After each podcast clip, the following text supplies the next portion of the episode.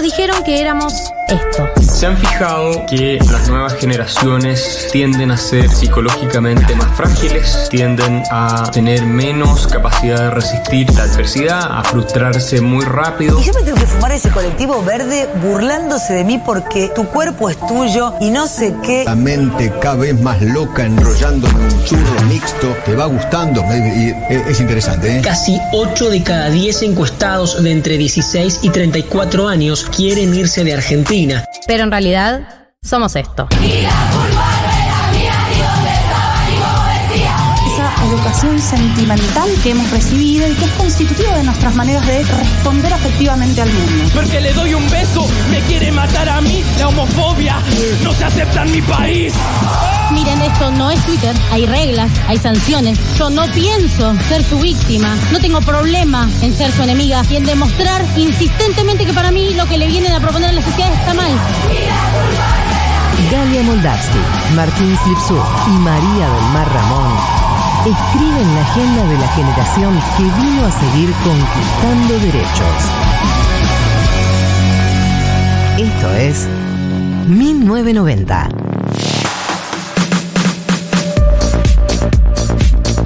Hola, hola, hola, buen sábado, familia de 1990. Porque somos una gran La familia. verdad que sí somos. Por eso, eh, no sé si ya les contaron, le vamos a bajar el sueldo. ¿Qué? Sí, pero porque somos una gran familia, chicos. Somos una gran familia y tenemos puesta la, La camiseta camiseta. del programa. tenemos puesta la camiseta sí. del programa. ¿Y, y- y quién se va a quedar con ese diferencial de sueldo? Eh, un hombre. Siempre es un hombre. Un hombre algún Un, hombre, un hombre blanco. Un hombre blanco heterosis. Es el capitalismo. Se llama capitalismo. Jorge Capitalismo. este. Se pone a sí mismo. Eh, bueno, buenos días, familia. Buenas tardes, en realidad. Buenos días para la gente que todavía a esta altura de la vida tiene la voluntad de levantarse tarde. Algo, una capacidad que todos los integrantes de este programa ya hemos perdido. Hemos ¿Sabés perdido por completo. recuperé? ¿Sí? Estoy durmiendo tipo 10 horas. Volví ¿Qué a la adolescencia. 15 años Sí, sí, sí. y vos estás hormonal.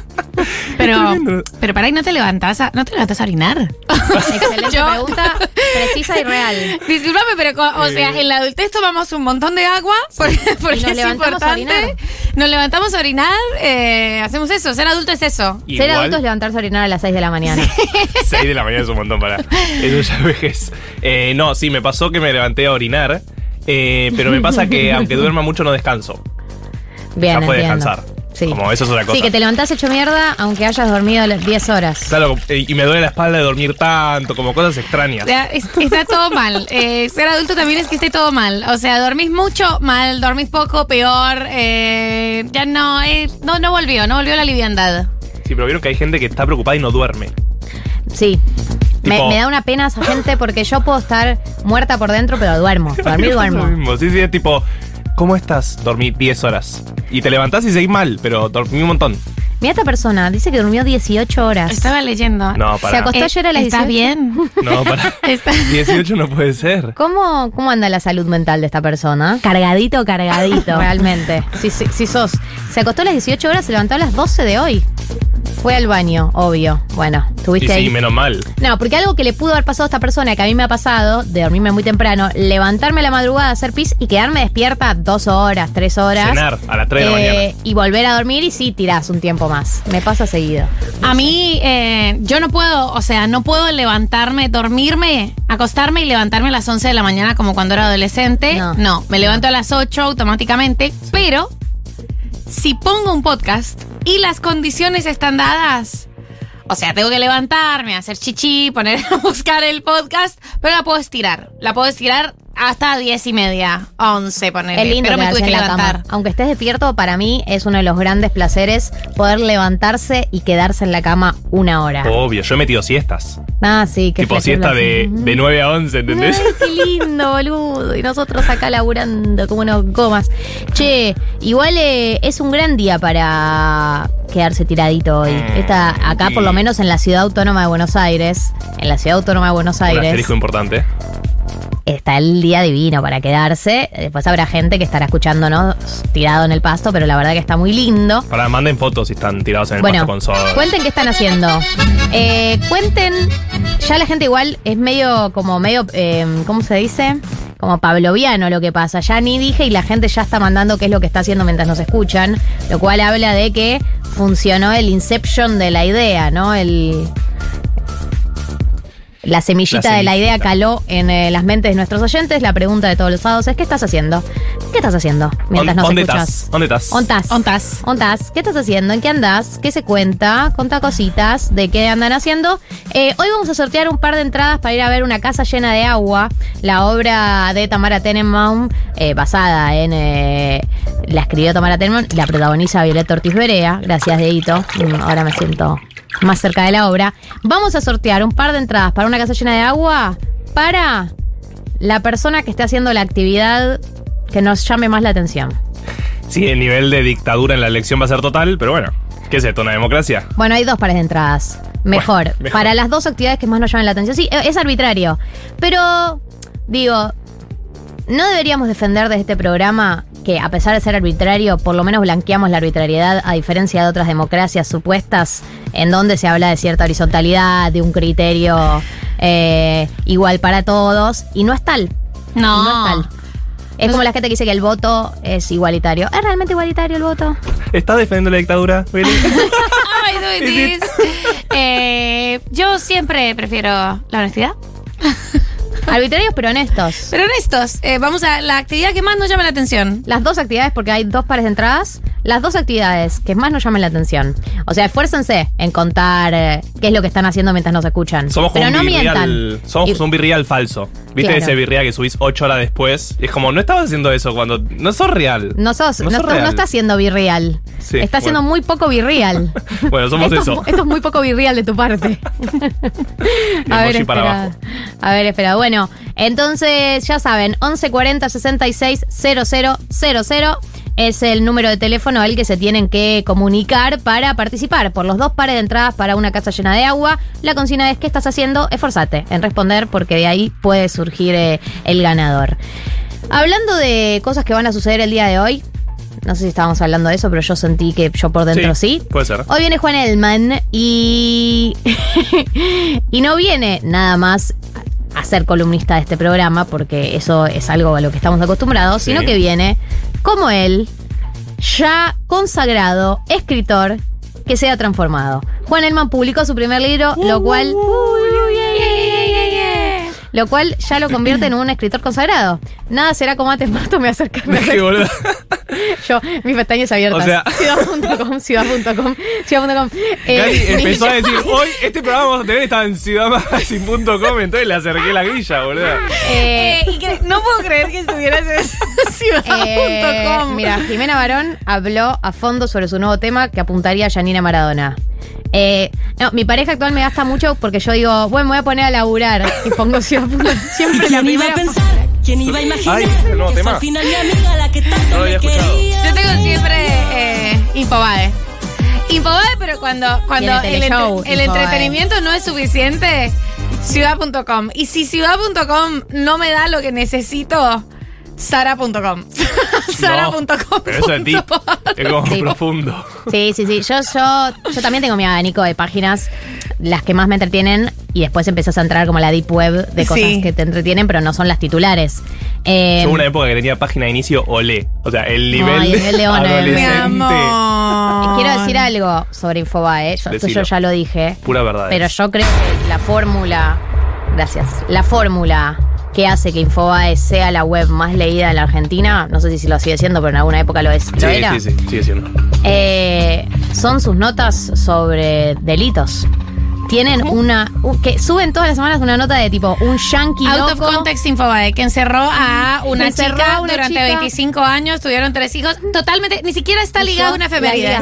Y yo no, no. Y yo las leo todas. Son esas. larguísimas. Son larguísimas. Cinco carillas. Es un notas. documental. Lo hecho amo. nota. Es un docu- es- es- amo el out of context Infobae. Out of context Infobae, que siempre son abusos, violaciones, asesinatos a sus Ah, padres buenísimo. o a desconocidos, asesinos seriales, digo, hay todo tipo, la verdad que hay todo tipo de delitos, en ese sentido son muy democráticos, eh, están muy detalladas y yo, además de que las leo siempre y soy capaz de abstraerme de lo que sea que estoy haciendo, por ahí estoy en un programa de radio, abrí esa nota de Infobae y me perdiste eh, y me fijo y siempre es la más leída.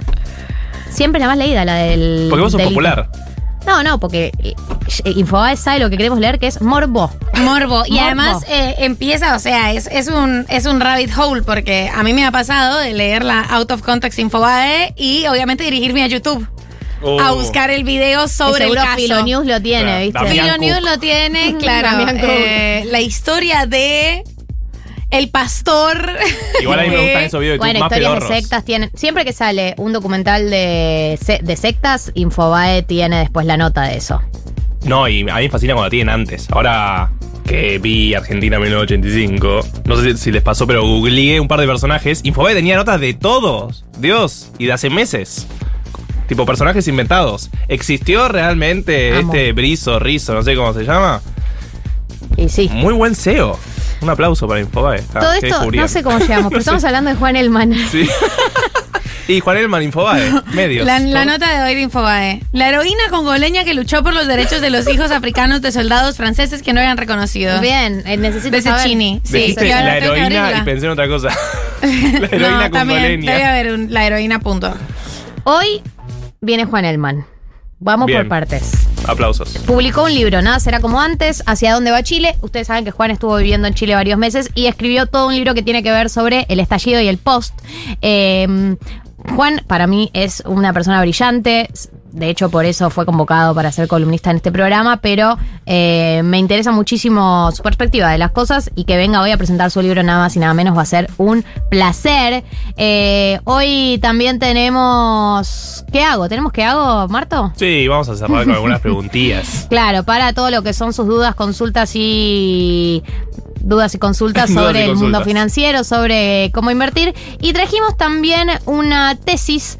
eh, hay, hay dos debates que trajimos para el día de hoy. Uno tiene que ver con Argentina 1985. Sí. Ya, a ver, mucha gente va a decir, no spoileen, no spoileen, no spoileen. bueno. Bueno, cuéntenos si la vieron o no la vieron, a ver cuánto podemos contar de la trama. Igual, spoiler alert, sucedió en la, en la En la realidad, vida real. digamos. Eh, ¿Sabes? Eh, Julio Estracera existió. Así está Julio existió. Trasera hoy. Y no lo vas a poder creer. Eh, y María Ocampo, Luis María Campos, Luis María Campos. Sí, sí, sí.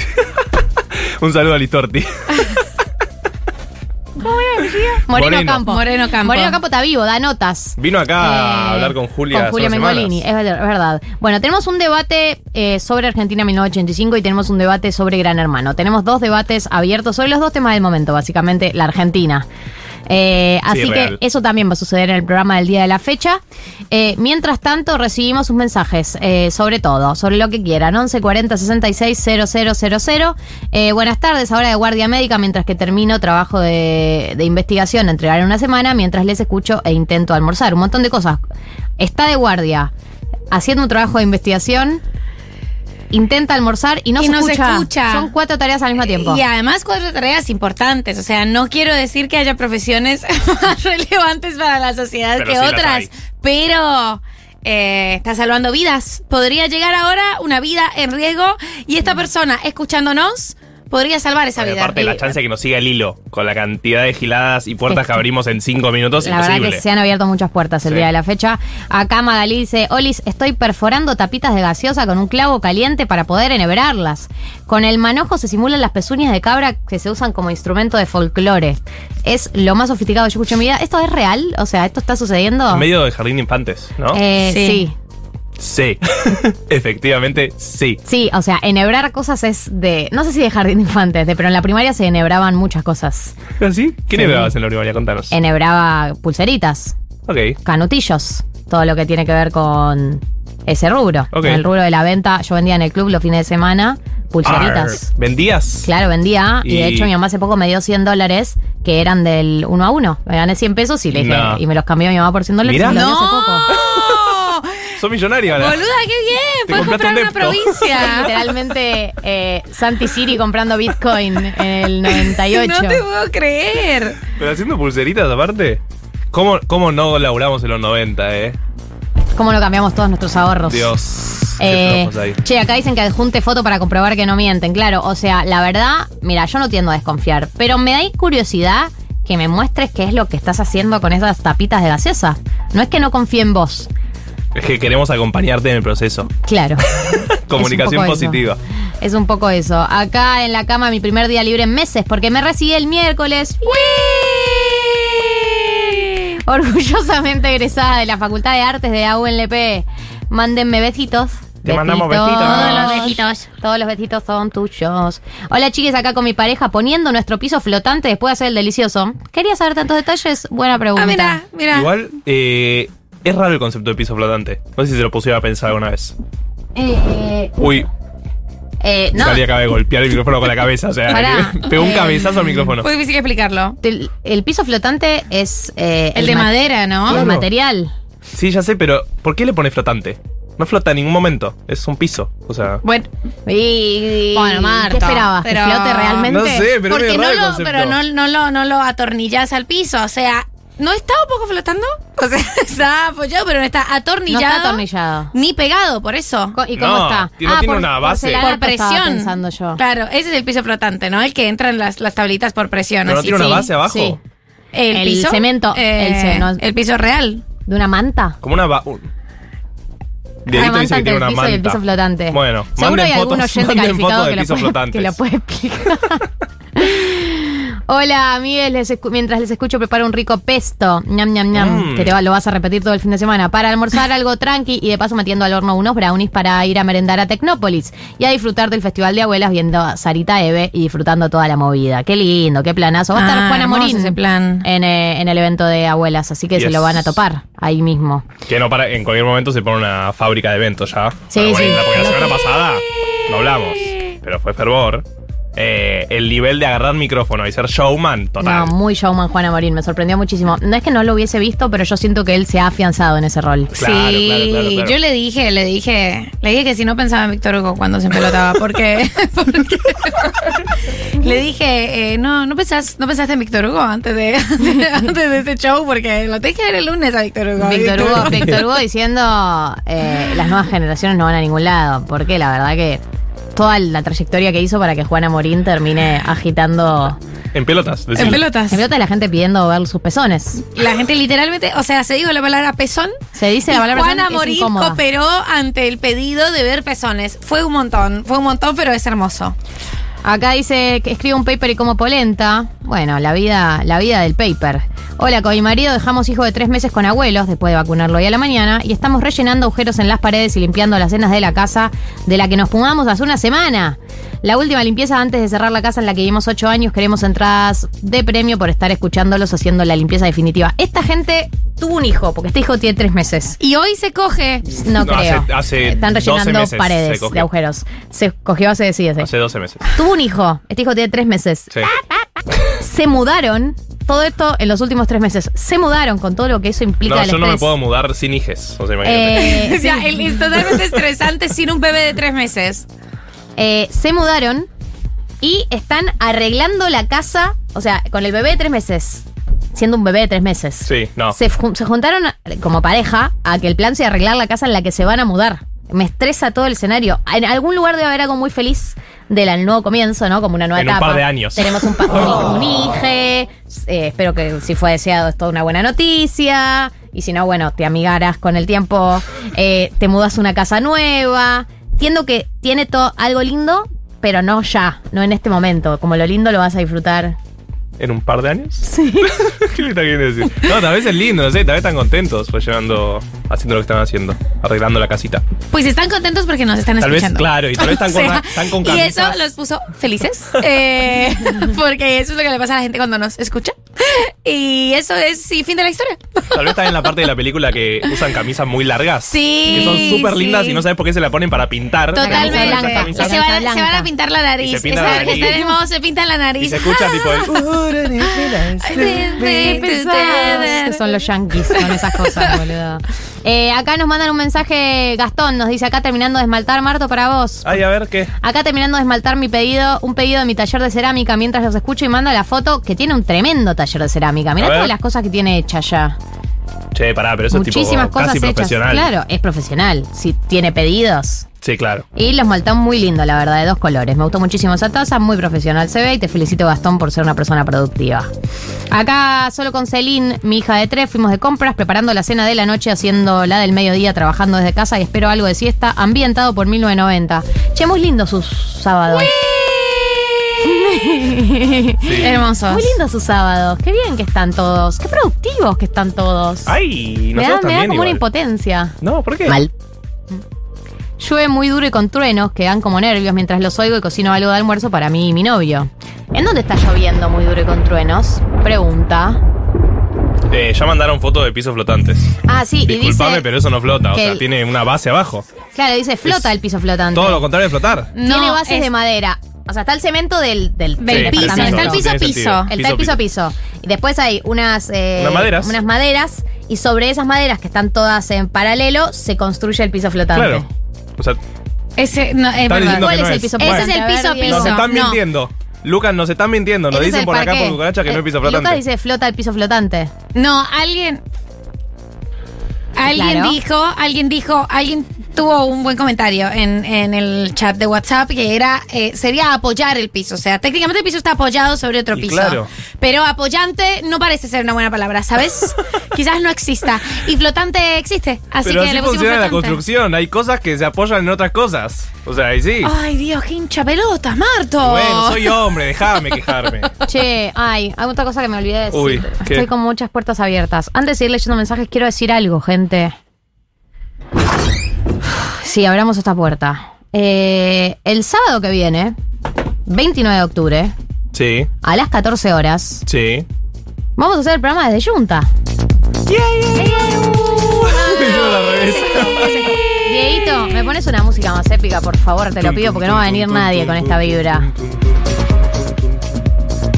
Poné lo que quieras, pero cualquier cosa que no sea la, la cortina de este programa genérica.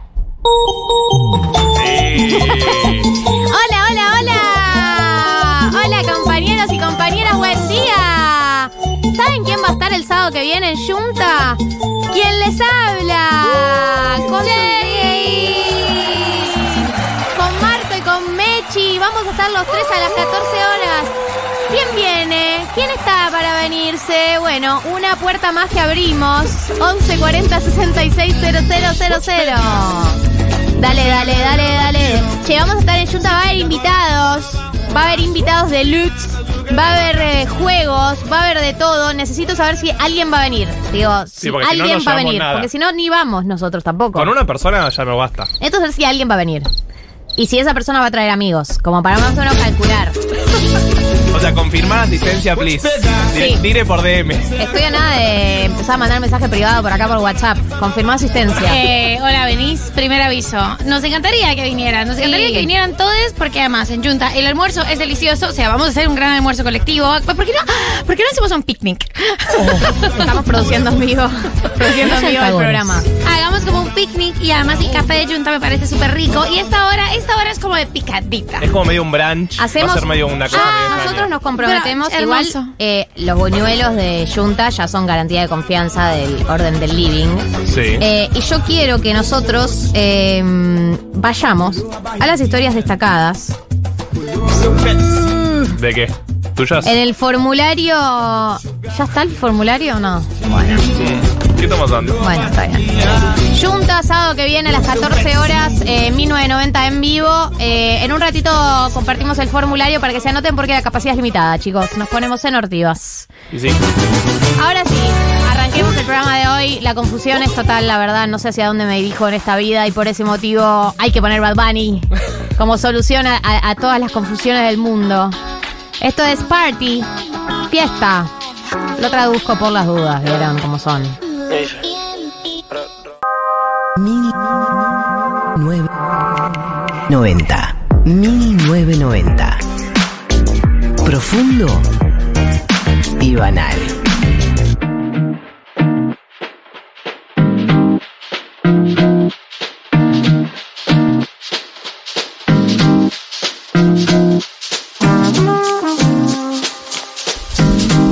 Sí, eh, un poco más ordenados y habiendo comido, o sea, mejor calidad de vida. Podemos adentrarnos en lo que es el primer debate del día de hoy. Tiene que ver con Argentina 1985. Creo que eh, después de tres semanas en cartelera y la llegada a la plataforma Amazon, eh, lo transforma en un momento adecuado para ya hablar del tema, ¿no? Sin, vamos a intentar no. A ver, incurrir en spoilers. O sea, sí, si querés leer O sea, no hay Wikipedia. Claro, o sea, o sea, si no sabes de la historia argentina, no, mentira, la verdad es que igual uno puede no saber detalles del juicio de las juntas porque la película, el, no- el 75% de la película es el desarrollo del juicio, o sea, es principalmente el desarrollo del juicio, entonces por ahí vos conocés un poco qué pasó en la época de Alfonsín y el juicio de las juntas, pero no conocías en detalle el desarrollo del juicio, que es lo que pasa a lo largo de la película casi todo. Y tiene que ver con esto el debate. Em, en las semanas posteriores a la publicación de la película aparecieron dos eh, ramas de críticas, ¿no? Dos corrientes de críticas. Eh, la gente que la corría por derecha y la gente que la corría por la izquierda. No, la vida, básicamente. Vamos a una Argentina. pausa. Argentina 2022. Argentina 2022, sí, eh, versus Argentina 1985, es un poco críticas por izquierda y por derecha. Voy a ir eh, a las que tengo más presentes y un poco, no solamente las que me comentaron a mi alrededor, que me llamaron la atención, sino también eh, algunas que leí. Por un lado, eh, Ayer, anteayer, hace unos días, leía una nota en Seúl, que es la revista de derecha, ¿no? La, la versión. No es anfibia, no sé con qué color, con, con, la- con Panamá. Panamá. Panamá, El- el pero de Panamá de derecha. ellos, el Panamá de ellos. di- eh, que, que tiene a Hernán eh, Iglesias Cecilia, todos ellos que. Sí, es su di- que director, Es su director eh, que la dirigen. Bueno, más allá de que es una revista que uno puede no compartir, sucedió algo en particular en la revista que es que había habido un intercambio en Twitter entre Roberto Gargarela y eh, Mariano Ginás, que eh, Mariano Ginás es uno de los co-guionistas de la película, sobre justamente que Roberto eh, había hecho una serie de críticas desde el punto de vista jurídico y Mariano le responde, eso había sucedido en Twitter, entonces los invitan a que tengan el debate de manera más extendida en Revista Seúl, ¿no? Acá Roberto Garela eh, plantea una serie de críticas que ahora, ahora voy a, a traerlas. No sé si son las críticas por derecha, es críticas desde el punto de vista jurídico y desde el punto de vista del radicalismo, ponele. Hay dos puntos de las críticas que hace Gargarela. Eh, por un lado, él lo que plantea es que eh, falta, eh, falta todo lo que fue el contexto jurídico que permitió que se lleve a cabo el juicio de las juntas, no solamente eh, los decretos que tuvo que sacar Alfonsín para que se permita que sea un juicio civil y no sea un juicio que se solucione dentro de la, de la cúpula militar, porque vieron que en esa época hacían el juicio dentro, entre ellos se juntaban Néstor, Jorge, Mariano. ¿Somos culpables o no somos culpables? Eh, me parece que no. culpables. Bueno, cerramos. No, pero aposta, los juicios sucedían dentro de lo que era... El fuero militar. El, fuero militar y tuvieron que suceder una serie de eventos del orden de un par de decretos que sancionó a Alfonsín y mucho lobby eh, de abogados encontrando, ¿no? Como hacen siempre los abogados, la zona gris del derecho para que pudiera trasladarse a que sea un juicio, un juicio en el fuero de lo civil. Eso por un lado. Y por otro lado, eh, o sea, él en, en- todo lo que es esta crítica, que es que falta un poco del contexto jurídico y de que Alfonsín tuvo un rol muy importante en que este juicio se pueda llevar adelante, también habla de todos estos juristas que trabajaron mucho en justamente leer y releer la Constitución para poder lograr llevar a cabo esta movida, ¿no? Eso, eso por un punto, desde el punto de vista jurídico.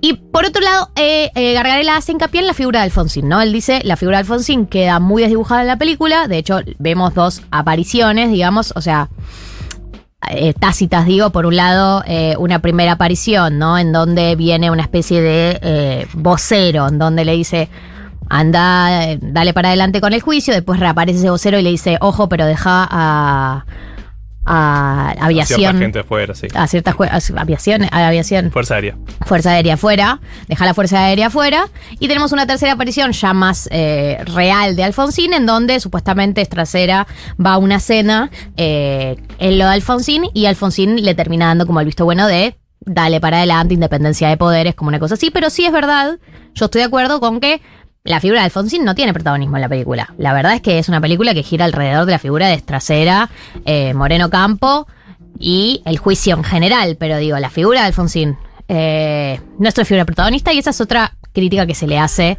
eh, desde eh, Gargarela. Estas son dos de las críticas. Ahora vamos a eso, a tus respuestas. Desde la izquierda he leído otro orden de críticas que tiene que ver con lo siguiente. Se le critica a la película que eh, no, eh, no hay protagonismo ni de todo lo que era el contexto que permitió que se llevaran al juicio a las juntas y que no tuvo que ver solamente con el lobby jurídico, sino con movilizaciones en las calles, Mm. como que no hay nada de representación de lo que estaba pasando a nivel social que también permitió que se hicieran esos juicios, y por otro lado, que tampoco hay representación de, por ejemplo, las abuelas de Plaza de Mayo, ¿no? Eh, organizaciones que tuvieron el rol que tuvieron en el retorno a la democracia e incluso en la dictadura, ¿no? Entonces, de alguna manera, esto es un- una crítica que escuché textual, la película no se posiciona. eh, o sea, la crítica sería la siguiente, es una tercera crítica de la izquierda, que la película, al no posicionarse sobre la lectura que hace sobre la, la dictadura, de alguna manera le da lugar a la teoría de los dos demonios, porque quienes vieron la película saben que a lo largo de toda la película está la conversación de eh, Estracera y Moreno Campo intentando explicarle a la gente, a su, eh, Moreno Campo a su madre, pero como, como intentando convencer a la sociedad de que eh, lo que hicieron los milicos no fue una cosa de ordenar una situación ni de luchar contra la guerrilla, sino que lo que hicieron fue una violación sistemática de los derechos humanos y que en todo caso si la- las personas que integraban la guerrilla habían cometido delitos, esas personas merecían un juicio justo como cualquier otra persona y no que los secuestren, los torturen y los maten, ¿no? Es un poco el, debate que se da a lo largo de toda la película a nivel social. Es como que ellos están intentando convencer a la gente de eso, de que por ese motivo hay que juzgar a las cúpulas militares. Y entonces, como se ven reflejados todos esos debates y no hay un posicionamiento de parte de la película de eh, la dictadura fue un plan sistemático, bla, bla, bla, como no está tan claro, según lo que escuché yo, eh, digo, no, no es mi posición, eh, no estaría tomando posición lo suficientemente clara la película y más bien se, se estaría parando desde un lugar de teoría de los dos demonios. Este es un repaso un poco de todas las críticas que vengo escuchando y leyendo eh, sobre Argentina 1985. Si quieren, ahora procedemos a la que quieran responder, los puntos que quieren responder. Ustedes, oyentes, pueden participar. 11 40 66 000. ¿Qué les pareció? Y después yo también eh, respondo un poco lo que me pareció a mí y, y ustedes, chicos, si quieren también. Ahí sobre los eh, la nota de, de Mariano Ginás y Gargarela, hay una respuesta que le hace, en este caso no es solo Ginás, sino también Martín Rodríguez, que además fue colaborador de, de la De la película y fue investigador de, para la película. Y es una cosa, una interpretación a la- lo que pasa con la figura de Alfonsín, ¿no? Y el tipo dice, eh, que su suposición y que algo desde la perspectiva cinematográfica era que esa ausencia de Alfonsín era casi reverencial, como Alfonsín está todo el tiempo sin estar, no lo pones, pero se habla y en la película se mencionan los decretos y como esta idea de de un clima que generó la democracia eh, que ya lo representa como algo del orden simbólico y con lo de em, las organizaciones sociales las, pero las abuelas están en la película tienen, ahí una un momento de un toque. Les- Se les acercan a pedirle que se saquen el pañuelo cuando comienza el juicio y se lo vuelven a poner cuando el, o sea, del juicio. Esas Pero son bueno, las apariciones que hay. Hay un momento a mí me, me impactó cuando ellos están viendo eh, la, el- la presentación del informe de la CONADEP. Cuando empieza la película, empieza con la presentación del informe de la CONADEP, que Estracera ve por la ventana que todo el mundo está mirando eso. Y ahí sale el, el video de Estela de Carlotto, Sí. muy joven, hablando de Laura. Y es un momento al que le dan importancia en la película porque justo ahí lloran la esposa de Estracera, el hijo de Estracera, que Estracera se sienta como hay algo de, de una reverencia de escuchar esos testimonios eh, que a mí me pareció simpático. Pues como eh, simbólico, más que simpático. Eh, hay algo que yo pensaba con respecto a, esta crítica particular de que la película eh, eh, no toma posición, digamos, sobre lo que es eh, la discusión que, se, que lamentablemente la tenemos hasta el día de hoy de la teoría de los dos demonios, no fueron 30.000 y etcétera. Y es que dos cosas me pasan. Uno, para mí hay que ser conscientes de qué tipo de película es. O sea, ¿en qué tradición se quiere inscribir? Para mí, esta no es una película que se quiere inscribir en la tradición de las películas que buscaron por luchar por el sentido después de la dictadura. Las pel- Películas del orden de lo militante, del orden del documental. Digamos, yo creo que hay una tradición muy grande de películas y documentales post dictadura que se inscriben en una tradición muy particular que es la lucha por el sentido, la construcción de un sentido, la construcción de una memoria. Y yo creo que esta película, si bien no es que creo que está ajena a eso, tiene características mucho más eh, for export. digamos. Totalmente. Es una película for export. Super for export. Eh, es una película para presentarle eh, el, el- para presentar un juicio sin precedentes en la Argentina y en muchas partes del mundo, el resto del mundo, que lo puedan entender todos, que tenga la, la dimensión, que la gente entienda la dimensión eh, política y trascendente histórica que tuvo en la Argentina, pero está hecha Digo, no, no está intentando debatir con el debate que está No. sucediendo acá adentro, no está intentando dar una lucha, digamos. Es otra la idea de esta película. Digo, creo que eso para mí es clave. A la hora de. Digo, también, ¿qué le pedís a una película así, no? ¿Qué, qué tipo de posicionamiento le pedís a una película así? Obvio, pero aparte a mí me pasa que es una fic o sea, es una ficción basada en hechos reales, obvio, pero queda muy claro para mí cuando la ves que ficción y que se basa en la figura de Darín como un actor claramente ya internacional y que quiere mostrarlo más a él y por eso la película se basa básicamente en trasera, en la familia trasera, en lo que hace trasera.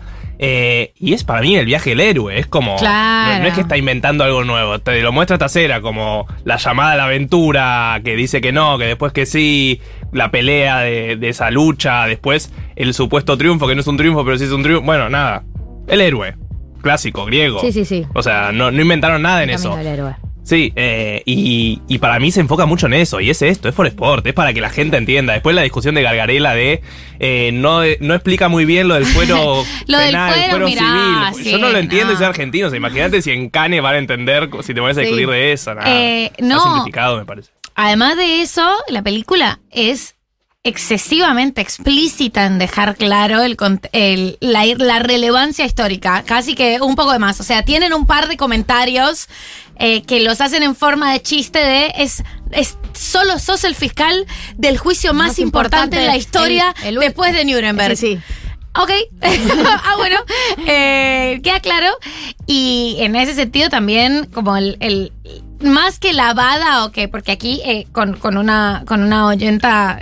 Que, que también está de acuerdo con, con esta idea de ficción y de for export. Yo que tampoco creo que en ningún momento intente o, o deje de supuesto que avala la teoría de los dos demonios, ni en pedo todo el tiempo, de hecho creo que, que buscan contradecirlo, pero más que eso, hay una versión muy internacional, es un paquete que empieza y termina, y también que se enfoca mucho, no solo en el camino del héroe, sino en la relación de él con los abogados más jóvenes. Creo que es lo que a él le, le interesa muchísimo de eso. No, y hay otro punto que para mí es clave sobre el tema de teoría de los dos demonios, que es, estás hablando de Argentina 1985.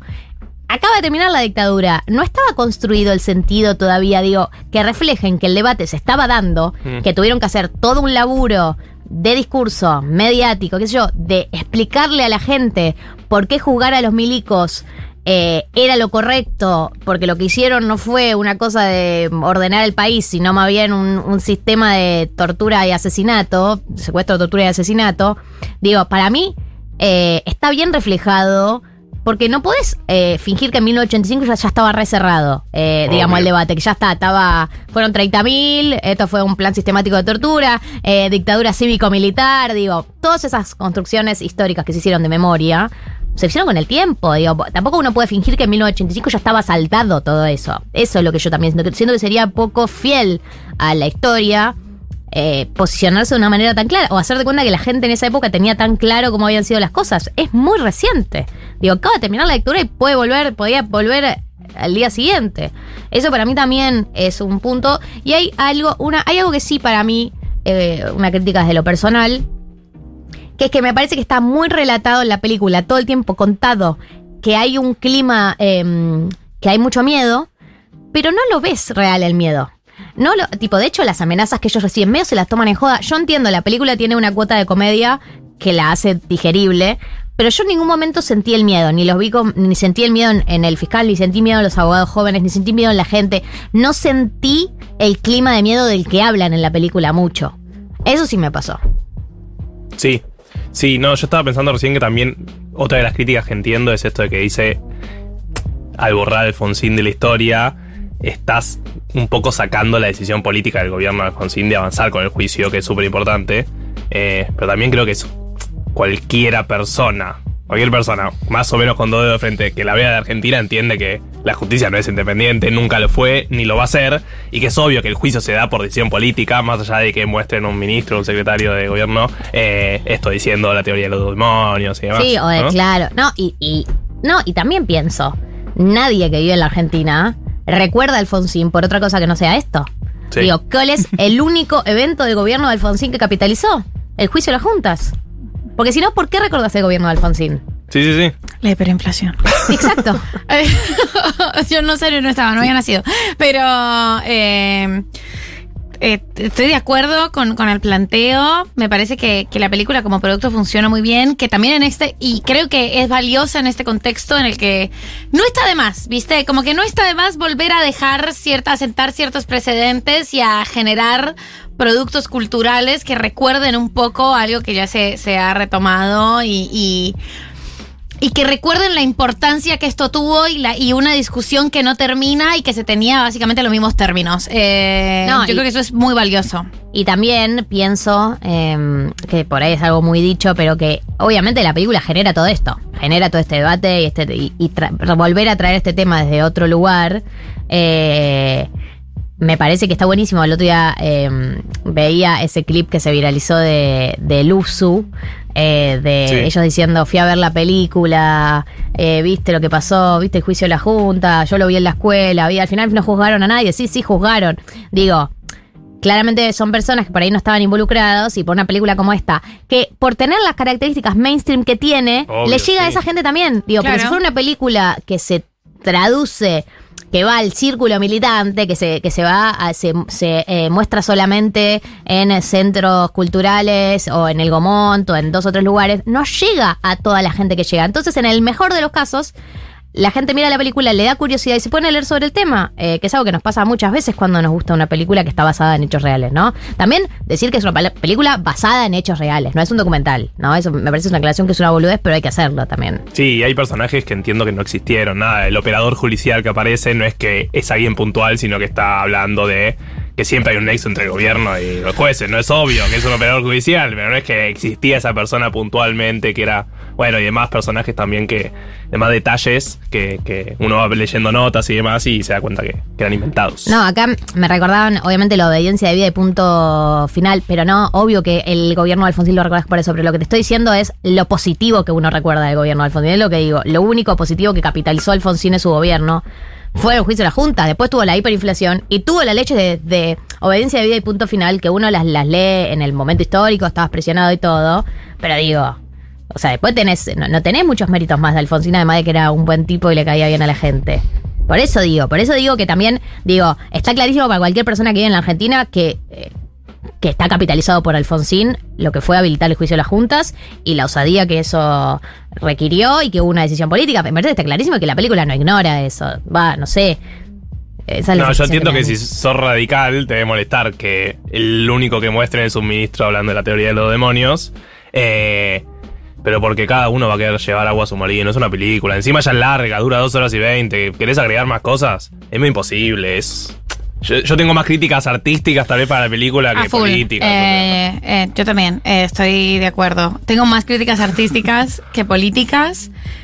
Y al mismo tiempo me parece que es interesante que hayan destacado el, el- de vuelta el trabajo de los abogados jóvenes en las imágenes del juicio. Es también súper valioso que se haya hecho tanto énfasis en los testimonios de violencia sexual y de violencia contra las mujeres, porque bueno, hay una parte del juicio de las juntas que hace el reconocimiento de la violencia sexual como parte del plan sistemático de tortura y eso es importante y la, y la película también lo intenta eh, lo intenta abordar. Creo que Es que, es que para meterte en un tema como es la última dictadura militar, eh, para mí lo hace eh, con mucho profesionalismo, digo. Eh, obviamente va a pasar esto. El recorte que hacen eh, Santiago Mitre y Ginás, por ahí no es el recorte que harías vos, no es el recorte que haría yo, es un recorte posible. Ellos encontraron una manera cinematográfica que contar una historia, eh, que es la historia de Estracera y de Monocampo, también lo de los abogados jóvenes, como encontraron toda esta época, encontraron una historia chiquita para contar algo más grande. claro Y encararon por ahí. Obvio. Además de la nota de Seúl, recomiendo también una que publicó Tali Goldman en Anfibia sobre Teresa, la que nació presa, se llama, se titula, sobre la nena esa que cuenta La la, que nació película. en el para- Falcon. Claro, para los que vieron la película, si ya la vieron, pueden ir a leer la nota, está muy buena. Eh, uso y recomiendo. Sí, creo que eh, como conclusión hay, hay una sensación de los tres de que la película es correcta. La película es correcta. Es correcta. Es correcta. Eh, A mí me gustó, me emocioné en momentos, la verdad. Igual no es muy difícil que yo me emocione, pero la verdad es que yo creo que hay momentos que, que son muy emotivos. Eh, y algo que destaco, que lo pensé después, es cuando Estracera hace el, el alegato final, yo sé que nos tenemos que ir Julia y voy, eh, cuando Estracera hace el alegato final, yo me esperaba algo a lo Hollywood, ¿no? Eh, me imaginaba que se iba a parar, ubicás, que Sí. se iba a parar, iba a dar todo este discurso. Hablarle a la gente ahí, tipo cara a cara, Claro. señalándolos. Y en algún lugar me gustó que hayan decidido no hacer eso, porque no hubiese sido real, porque acá no suceden así las cosas. Y me pareció que, a ver, en términos cinematográficos, por ahí le hubiese dado más épica que él se pare y de todo este discurso, ¿viste? Así que sé yo, pero hubiese sido muy yankee. Sí. En algún lugar como que tuve sensaciones encontradas con respecto a eso, a eso. Pero lo banco, la banco esa decisión eh, final. Mi mamá me manda mensajes a la WhatsApp de la radio y a mí por privado, porque por si uno de los dos no lo leo, y dice, va la parte jurídica. A ella ver, quiere aportar. Yo ya tuve esta conversación con sí. ella y le dije, mamá, a nadie le importa la parte jurídica, Sí, pero ella quiere sí. aportarlo. A a. Alfonsín Eliana. ella, Hola, Eli. feliz hoy Saludos. cumpleaños, Feliz no cumpleaños hoy, cumple. hoy festeja el bueno. cumpleaños. Feliz cumple atrasado. Dice que Alfonsín firmó un decreto que, punto número uno, ordenaba someter a juicio a la Junta ante el Consejo Supremo de las Fuerzas Armadas y lo más importante, punto número dos, se podía apelar la sentencia ante la Cámara Federal. Eso fue lo que permitió juzgar a las juntas en un tribunal civil. Claro, pero anda a explicar eso en una película que quede cinematográfico. No, y lo hacen, lo hacen al principio. Sí, por Bueno, es, eso. es el letrero que ponen. Ese letrero que ponen. En el cine casi no lo vi porque la letra era chiquita. Sí, Eh, porque eh, yo- a mí me tocó la fila 2 verlo porque fui al común y llegué sobre la hora. Así que una parte de la película me la perdí porque el cuello me dolía muchísimo. Eh, 14.55 minutos, Juan Elman presenta su libro Nada será como antes. ¿Hacia dónde va Chile?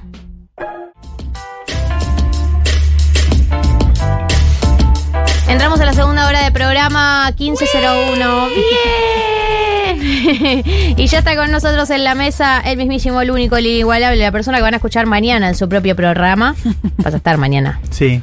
eh, en su propio programa, pero hoy está acá con nosotros para presentar su libro. Nada será como antes. ¿Hacia dónde va Chile? ¿Hacia Hola, dónde va. Chile, Juan? No lo sé. Hola, Juan Elman. Chau, Juan. Chiques, un gusto eh, tenerte. no saben el placer eh, es estar acá. Claro, porque el eh, terminado. a nosotros nos toca la versión eh, Juan Elman 1990. Sí. Que es una, una versión llena de memes. La Sí, versión. más la versión envidia, Más Luzu. perros de la calle. claro, la versión Luzu TV versión de Luzu Juan TV. Elman. Eh, Sí. Bien. Eh, ¿Cómo son las namis en Chile? ¿Se garcha o no se garcha? Eh, a ¿hacia ver, dónde va claro. Chile? ¿Se coge o no se coge en Chile? No, sí, tal cual. Eh, Igual sí, si quieren Igual, igual, por igual, nah. Eh, no, no, es un placer porque mm, como que mm, afuera del aire eh, estaba como recordando todas las veces que vine a hacer columnas y ustedes me preguntaban, ¿y qué anda con el libro? Y yo, muy Estresada. dramático, exagerado, como siempre, Sí.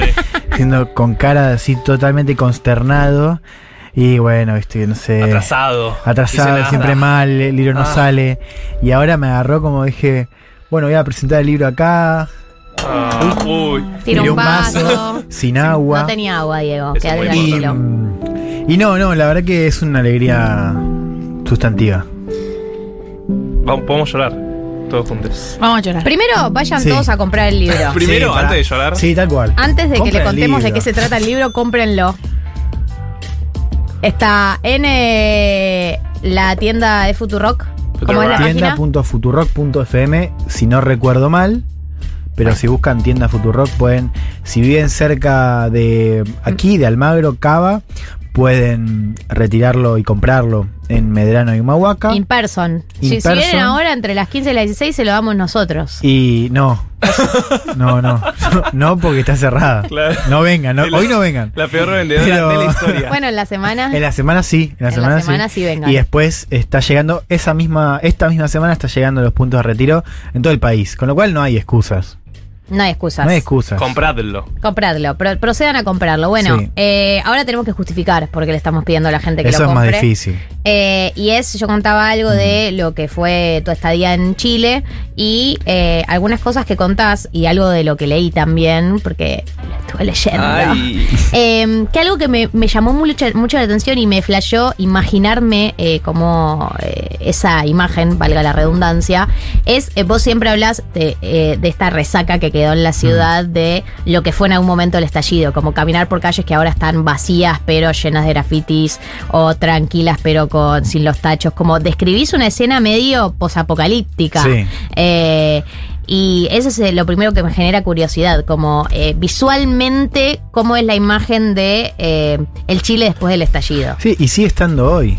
Eh, o sea, hoy también, hoy en este momento, sigue habiendo esa resaca que se ve en pintadas, se ve en infraestructura urbana y en el clima, digo, si bien no es el mismo momento en el sentido de que no tenés la misma dimensión de protestas, tuviste protestas importantes la semana pasada, cuando esta semana, digo, depende cómo lo mires, eh, cuando se cumplieron tres años de, o sea, el tercer aniversario del estallido. Y, y por lo demás, o sea, más allá de la idea de la resaca eh, de cómo uno ve la ciudad, en el caso de Santiago, bueno, pasa también en Valparaíso y en otras ciudades, hay algo de que lo que pasa hoy en Chile eh, también, eh, o sea, sigue estando flotando en el aire el estallido, ¿no? Digo, en términos políticos, inclusive en términos sociales, in- inclusive en términos culturales, ¿no? O sea, no se ha cerrado. Y es un poco la idea, una de las ideas que, que tiene el libro.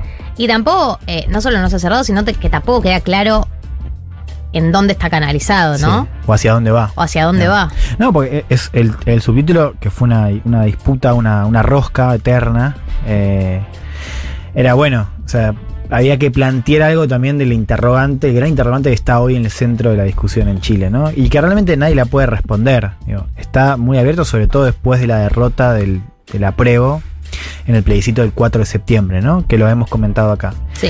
Pero un poco yo lo que digo es, es que hay una sola, que, una sola cosa importante que para mí está muy clara, que es esta idea del, del título, ¿no? Que es que nada será como antes, en el sentido de que no se puede volver atrás, ¿no? En términos de una manera de gobernar, pero también una manera de, de cómo los chilenos y chilenas se ven a sí mismos, ¿no? O sea, yo creo que, que lo que pasó en estallido fue una gran ruptura de sentido, una gran ruptura inclusive en el concepto de autoridad, ¿no?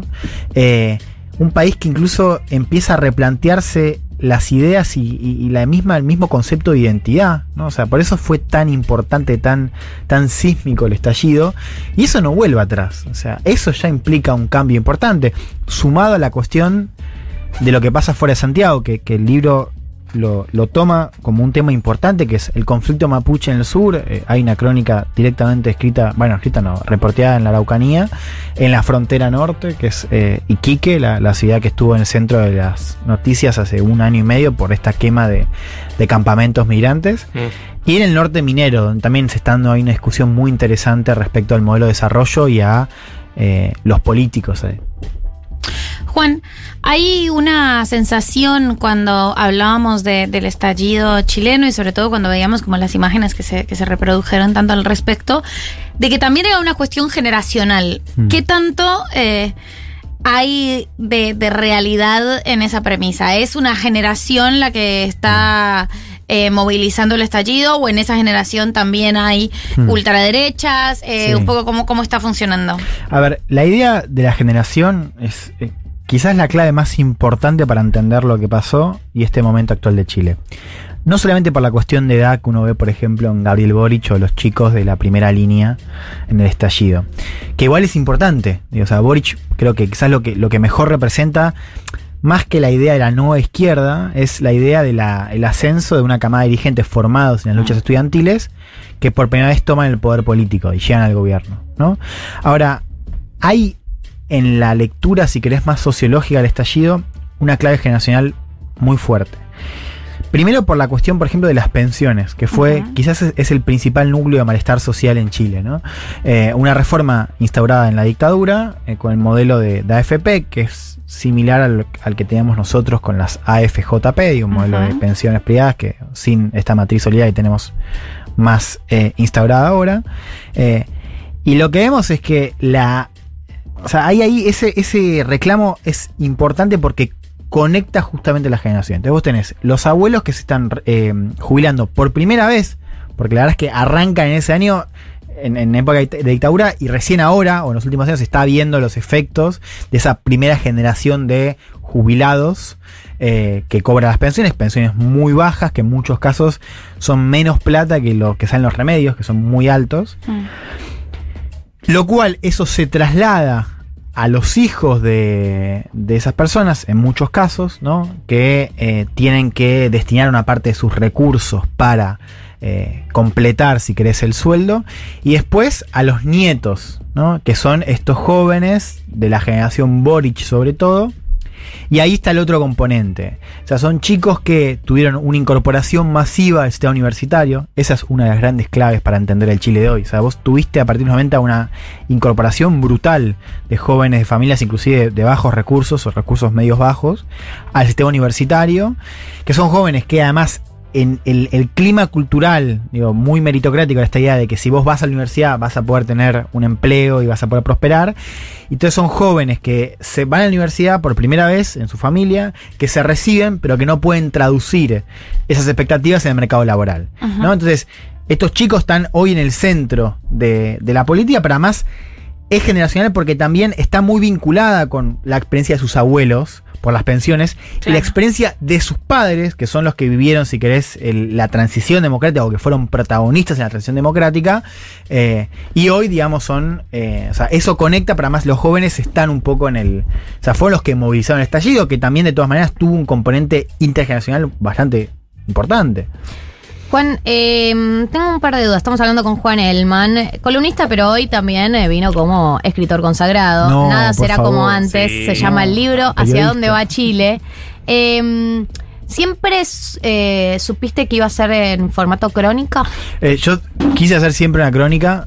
Lo que no sabía y que fue lo que me costó mucho es, es cómo, cómo eh, hacer un relato. O sea, cómo hacer un libro que sea, que se lea como un libro, no como una serie de textos, de, de notas o De de, crónicas crónicas. sobre temas, claro. O sea, para mí esto es una crónica.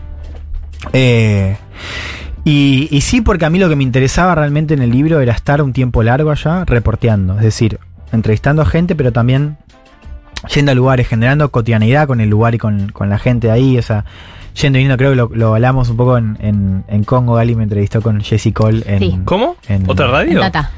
eh, Eso y que martes. esta, esta generar una rutina en otro país con otra gente y, y sobre todo la idea de ir a reportear. Con lo cual yo siempre me imaginé una crónica. eh, el desafío era, era componer un libro. Yo creo que, que quedó un libro que es una crónica. Después, nada, hay cosas que, que- que quise quizás resolver. o me hubiese gustado que sean de otra manera, pero que no, no fue posible.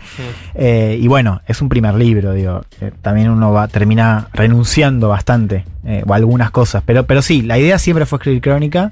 eh, y también estaba de, de- de cómo, o sea, cómo meter estallido ahí, que era, que se supone que quedó atrás, pero también está muy presente. O sea, había también una decisión ahí de, de en qué, lu- qué lugar darle.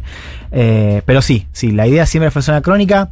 Por el tipo de, de escritura que yo quería probar, pero sobre todo con la experiencia de viaje, que era estar reporteando y con escenas y con testimonios y con una conexión fuerte con ese lugar. Nosotros lo sabemos, nosotros, pero les oyentes no sé. Tuviste varios meses ahí. Tuve casi cuatro meses, sí. Sí, eh, que, que, que fue. medio chileno. Sí, de hecho, ¿sabes qué? Ahora pegué una. ¿Sabes qué? Cuando, mm, cuando empecé a escribir el libro, como que tuve una desconexión así re fuerte con Chile. Como que, evidentemente, no sé. Como que. Bueno, también para escribirlo necesitaba desconectarme un poco de la coyuntura. Y ahora, en los últimos meses, sobre todo, como volví. De hecho, ahora quiero ir a, a Chile en verano porque quiero visitar amigues y porque quiero volver ahí. E- Eso me, esa duda me surgía. Eh, vos ya sabías mucho de Chile antes de ir, eh, Mm. recogiste mucha información estando ahí, trabajás eh, en parte de hablar de actualidad de muchos países, entre ellos Chile, pero ¿te pasó que después de que escribiste el libro se te acomodaron algunas ideas, Mm. sacaste algunas conclusiones? Sí, sí. Hay, un tema ahí, por ejemplo, el tema del estallido, ¿no? O sea, yo había cubierto el tema para cenital, sobre todo. Y recién cuando llegué y a, y a las semanas dije, ah, para, esto es mucho más grosso de lo que pensaba. O sea, esto fue brutal. O sea, entonces también ahí ya las primeras semanas dije, ah, no, no, pará, esto es otra cosa de lo que yo tenía pensado. Y después meterme, yo sabía de Chile, pero, pero, pero sabía poco. Entonces yo fue, me sorprendí bastante, eso fue, fue interesante. Eh, fue, fue lindo, digamos, como experiencia. Y después sí, yo creo que ya en, en- en- cuando algunas cosas se empezaban a repetir en entrevistas, como ya me fui armando un mapa que, que en realidad lo pude componer ahí. eh, y después sí, ya cuando volví, hasta antes de arrancar el proceso de escritura, yo ya tenía como, bueno, estas son las ideas que yo quiero transmitir, ¿no? Y el desafío, vuelvo a lo anterior, es cómo hacer que me quede un libro que más o menos se pueda leer, que no sea un emboli, que pueda interpelar a un público. Uh, es interpelar. Es una palabra que. Autor consagrado. Interpelar, No, interpelar totalmente. parezco, no sé. La Lucky Grimson, le mandamos un abrazo. Un abrazo muy grande. Eh, el lunes vamos a que estar. también publicó. Claro, vos. El lunes voy a estar en la eh, presentación del libro. Sí, ese libro sí es más interpelador. Digo, Sí. Esto es un libro sobre Chile, es menos, digo, ¿no? Pero. mm, Pero nos puede interpelar igual. Nos puede interpelar, claro. Pero entonces, eso, cómo hacer algo más o menos legible eh, a un público que, que, que quizás no está tan en tema con la cuestión chilena o latinoamericana para el caso, pero le interesa igual. ¿no? ¿Te puedo llevar al presente? Sí. Pero por Hablamos supuesto. del Ah, no era para mí la pregunta. No, para Juan Elman, que está con nosotros en el piso. Eh, ¿Cómo lo Sí. ves ahora Chile? Porque entiendo que después del rechazo, Sí. o sea, como que hubo todo este cambio que hablábamos, el- las manifestaciones, el posterior elección de Boric, la, la idea de un cambio, Hmm. y ahora queda como que no se sabe bien cuál es el cambio, ¿no? Eh, sí, tal cual. Eh, a ver, primero hay después del 4 de septiembre, digo, cuando triunfa el rechazo, Mm. un estado de pesimismo que es muy chileno por lo demás. O sea, yo lo comparo con cuando fue la primera vuelta que Boric sale segundo, porque gana Cast.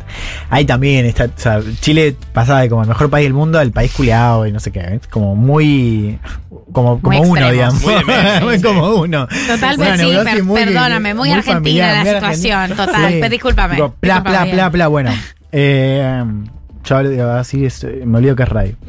Eh, entonces hay un estado de pesimismo eh, flotando que, que creo que es muy sintomático también de, de que, sobre todo de la, de la distancia y la distorsión, que es una de las cosas que está en el libro, digamos, esta idea de que, de que para una parte importante de, de la gente de la movilización y de la gente que, que se siente representada por Boric, eh, Chile era, era un, o sea, ya estaba yendo hacia un, un país progresista, básicamente dejando atrás todo lo que habían sido, por ejemplo, los últimos 40, 50 años, Mm. para, para poner un número, ¿no? Puede ser más. Y lo que mostró el, plebiscito es que había una realidad, que fue una realidad que se incorpora con el voto obligatorio, porque la selección en la que gana Boric vota a la mitad del padrón. Y es una realidad que, de la cual, y esto es lo interesante de este momento, de la cual nadie sabe nada. O sea, hay un montón de gente que entró a votar que ahora no sabes a dónde va. Sabes que votó este texto en contra, votó en contra del texto. Entonces, eso es muy importante, ¿viste? Es una cosa de pesimismo muy fuerte, ¿no? Como de, bueno, también mucha autocrítica en algunos casos, eh, a lo que fue el proceso de la convención y el trabajo de la convención, ¿no? Con sus escándalos y con, bueno, también cierto manejo de, la campaña pública y la opinión pública también. Pero además, esta cosa que es un poco incómoda, ¿no? Porque si vos mirás en términos absolutos, digo, caudal de votos, hubo más votos por el rechazo en 2022 que por el apruebo, es decir, por el... El la- rechazo a la nueva constitución que por el apruebo a la reforma de Exacto, abrir el proceso. Ah. ¿No? Ese dato para mí es brutal porque te pone un poco en jaque y decir, bueno, pará, eh, eh, ¿realmente queríamos cambiar la, la constitución? Yo creo que sí, digo, las encuestas hoy te dicen eso.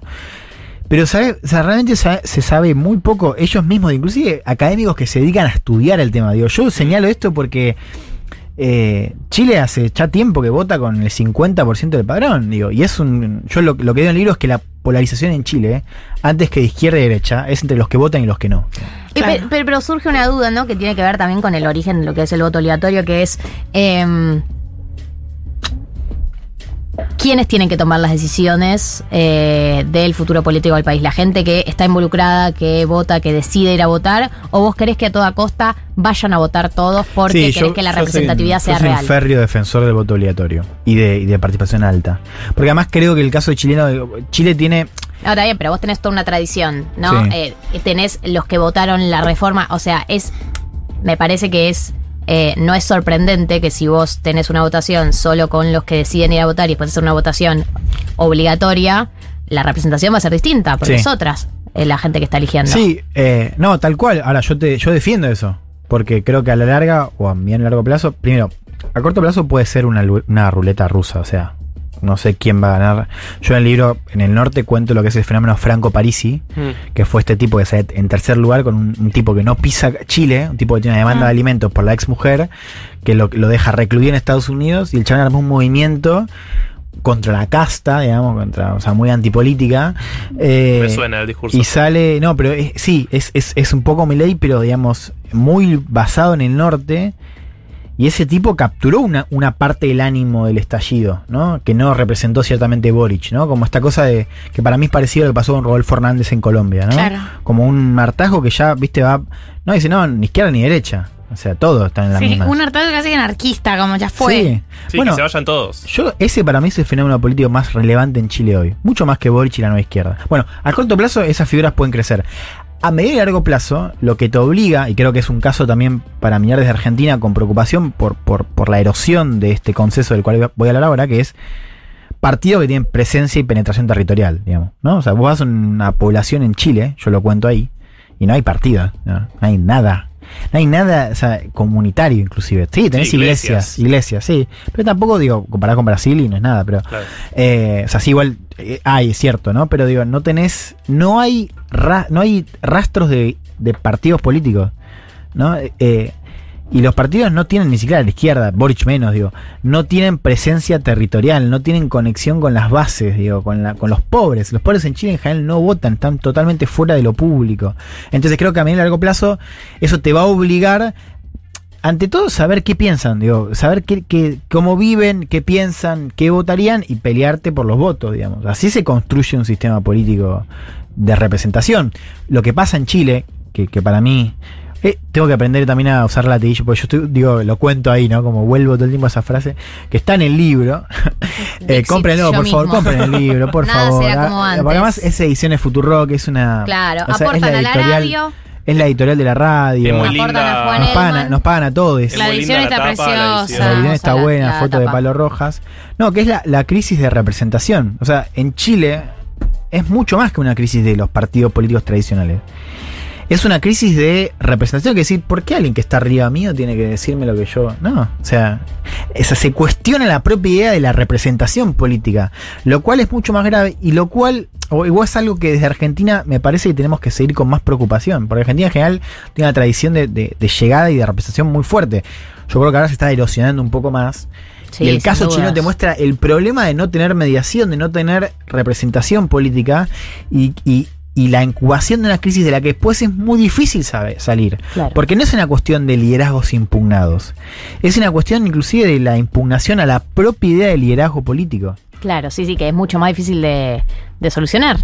Totalmente, te genera un estado digo, y, y de gobernar ahora, que es la otra idea, ¿no? Que es- esto ya, ya, Chile que parecía un poco, parecía, y, y los propios líderes lo decían, este del oasis regional, digo, de que Chile era ordenado y estable, y andar a gobernar ahora Chile. Eh, sí, sí, sí, sí, total. Eh, no, es un ser quilombo, un quilombo, total.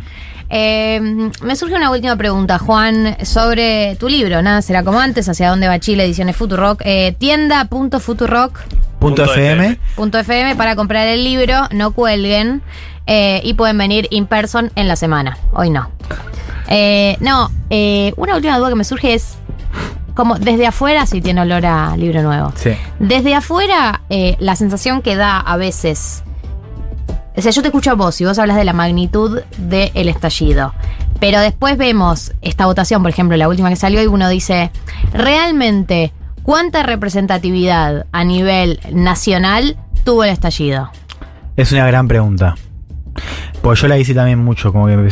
No, eh, fue, fue importante. Fue importante en términos de, de la cantidad de gente que salió, de la heterogeneidad de esa gente. La gente salió en todos lados, en todo el país, de Arica a- al sur, a Punta Arenas. Eh, salió en barrios periféricos, salió en zonas acomodadas. Pero hay una idea que es más interesante que yo la... la uf, otra vez, la cuento en el libro. mismo. Eh, no, pero es de un sociólogo que se llama Alfredo Joinant, que es. El, el tipo me decía: Lo importante no es cuánta gente salió a la calle, lo importante es cuánta gente estuvo expuesta al estallido. Y expuesta implica, o sea, la exposición implica la exposición a, por ejemplo, saqueos en tu barrio, Mm. en tu barrio vulnerable. digo, por eso el fenómeno de el, el rechazo le fue muy bien en barrios vulnerables, donde la demanda de orden caló mucho. ¿Mm? Pero también la exposición a conversaciones que se abrieron acerca de la historia de Chile, acerca del vínculo entre chilenos, acerca de la desigualdad, ¿no? entre otras cosas, eh, que es un poco lo que yo decía acerca de la ruptura o la, la- la- la disputa de sentido y, y la cuestión más, más cultural, más simbólica, esa exposición fue eh, bien mayoritaria. O sea, era imposible estar al margen de la conversación que, que abrió el estallido. Claro. Y eso im- implicó, digamos, una serie, o sea, fue muy grosso. No fue solo una protesta. O sea, no se mide solamente por cuánta gente salió. Que igual salió mucha, salió mucha gente. O sea, algunos hablan de 4 millones, digo. Y, Chile tuvo en, Santiago una marcha súper importante, que fue la marcha el 25 de octubre, que fue la marcha más grande de Chile. Un millón de personas. Y ahí fue una cosa bien masiva. Eh, pero sí, yo creo que fue representativo por la gente que salió, pero sobre todo con la gente que estuvo expuesta a la conversación que abrió el estallido y la conversación que si bien hoy parece un poco más oculta, ¿no? Un poco como si estuviese ya pausada o al menos clausurada, eh, mejor dicho, está, o sea, parece clausurada pero está pausada en el sentido de que eso no, no está agotado. Mm. No está agotado y que se, se está definiendo ahora. Por eso ahora Chile salió un poco de la agenda. Ojalá vuelva para vender libros. Pueden comprarlo Futurock Nada será como antes. Hagan algo, hace algo, Boric. Rompan todo de vuelta. Eh, Otro pero digo, va a volver. Otro, dame uno más. Pero va a volver, va a volver, va a volver. Seguramente, ojalá. Juan Elman eh, vendiendo como puede. Su libro Nada Es será difícil, como antes. Es difícil. ¿Por qué voy a comprar un libro de ¿Por Chile? qué Bueno, tend- de- tendría que es lo más importante para No, es interesantísimo además para entender eh, toda la coyuntura. Yes. Sí, y, Ameri- y latinoamericana. También, y el futuro de Argentina en algunos Exactamente, aspectos. Argentina también. Nada será como antes, hacia dónde va Chile, el libro de Juan Elman, ediciones Futurock, ha pasado por aquí, por 1990.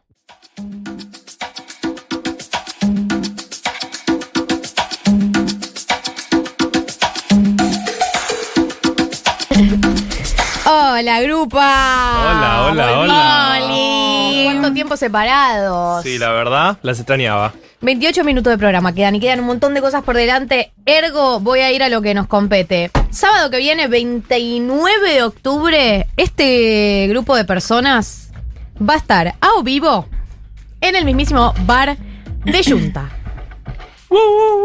Chicos, finjan, finjan emoción. No, yo estoy emocionadísima porque Vas a el, conocer a la gente que te escucha todos los sábados. el bar de Junta tiene muy rico café. Muy buen sol. No lo probé el café. A ver la todavía. temperatura. Es riquísimo el café. Eh, A ver la temperatura para el sábado que viene. Y me gusta un montón la idea de que vamos a estar eh, haciendo un picnic colectivo. O sea, yo ya me imaginé como picadita, todos llevamos sol. algo, alguien lleva una No, no me palta. pongas truenos. No, pero escúchame, eh, Mechi, ¿sabes el tema? O sea, hay, ya hay una propuesta gastronómica en Junta. No podemos llevar otra propuesta gastronómica nosotros. No, pero la propuesta gastronómica es La propuesta comprarla en gastronómica Junta. es que, claro, que ustedes compren la comida en Junta. O sea, es Ahí está literalmente la idea, digamos. Yo te Pero no es un picnic. O, o puede ser un picnic, de, de Junta. Es un picnic de Junta. Y tampoco sé cuán viable es que se arme el picnic, o sea, porque la gente va a comprar comida ahí, O sea, no va a ser vos, para no, ti. boludo, vos me estás diciendo que la gente va a comprar comida que no me va a compartir. No, sí, te vas a No, compartir. vos- Ah, vos lo que querías era comer. Por supuesto. Te vas a comer arriba porque sos La parte del programa. Total, la disposición de las mesas en la terraza de Junta, que es donde vamos a hacer el programa, es disposición picnic, porque son mesas de madera Sí, largas, medio comunitarias. Exacto. Ay, Sí, me encanta. Dios. Juan Luis Guerra, va a, haber, totalmente. va a haber sol, va a haber Juan Luis Guerra, va a haber karaoke. Va a venir Juan Luis Guerra. va a venir Juan Luis Guerra, va a haber karaoke, vamos a tener invitados, vamos a tener todo un programa especial preparado para ustedes que yo ya estoy viendo el clima y dice sol, Marto. Eh, Y bueno, así que tendremos que llevar terracita, gorrita. solcito, gorrita. Protector Que vos- no me ponga los truenos. Me generas un mal clima para vender yunta. Ahí va. Protector solar. Lleven protector solar. Nos tenemos que poner protector solar en la carita. Mi rutina de skincare es ponerme protector solar. El plan es dialogar, conocernos, cantar, acosar a un invitado a preguntas y, Y hacerle así en la cara. eh, y todas esas cosas. Y por encima de todo, compartir un sábado al mediodía juntos, que me parece el plan definitivo. Pero no sean cagones. Así exacto, no sean, no sean cagones. Salgan de sus casas. Ya terminó la época de esta salimos juntos, quédense Sí. en casa, eso esa boludez. de Alberto Fernández. Sí, sí, Era, era Cunio de pronto. Conchita. Eh. Del mismísimo Alberto Fernández que basta, estoy muy confundida, me estás tirando muchas cosas. Ya está el link, Juli. ¿Sí? ¿Esto es un hecho? ¿Esto es un fact? Bueno, estoy entrando en este momento ¿A a la cuenta de Futurock En Instagram. en Instagram. Entro a la cuenta de Futurock en Instagram es Futurock OK.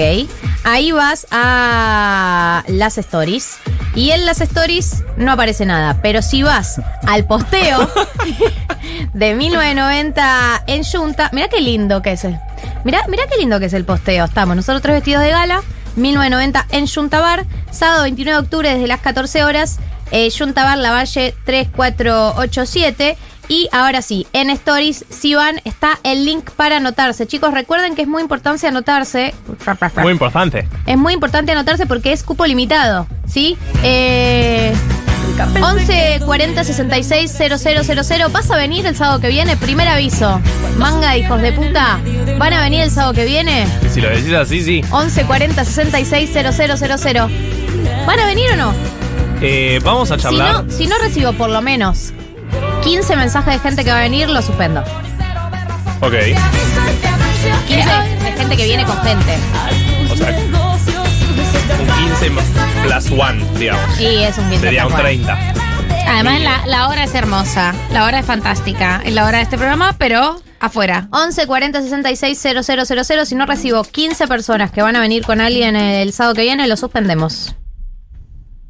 Así, en seco. Y suspendo el programa también de ahora, digamos. Me voy, voy a llorar. Ya está el link en Eh. Stories, el formulario para anotarse. Bueno, empiezan a sumarse los mensajes. Cagones Gente de que viene mierda. Desde lejos. Todavía no llegamos a los 15. ¿Sabés gente que viene de lejos? ¿Cuenta doble?